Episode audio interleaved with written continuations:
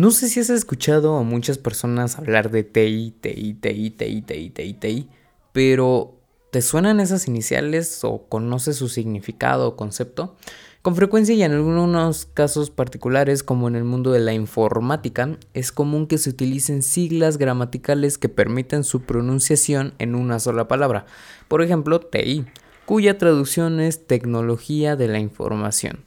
La sociedad actual suele relacionarse con este término porque es aplicable al uso de computadoras, redes o dispositivos digitales, pero principalmente es utilizado en el concepto empresarial, eh, en los equipos informáticos y tecnología. Para conocer mejor este término y sus aplicaciones vamos a verlo de una forma un poco más conceptual. ¿Cuál es el concepto de TI? El término tecnología de la información fue creado con el propósito de hacer una distinción entre las máquinas de alcance limitado y otras con propósitos más generales.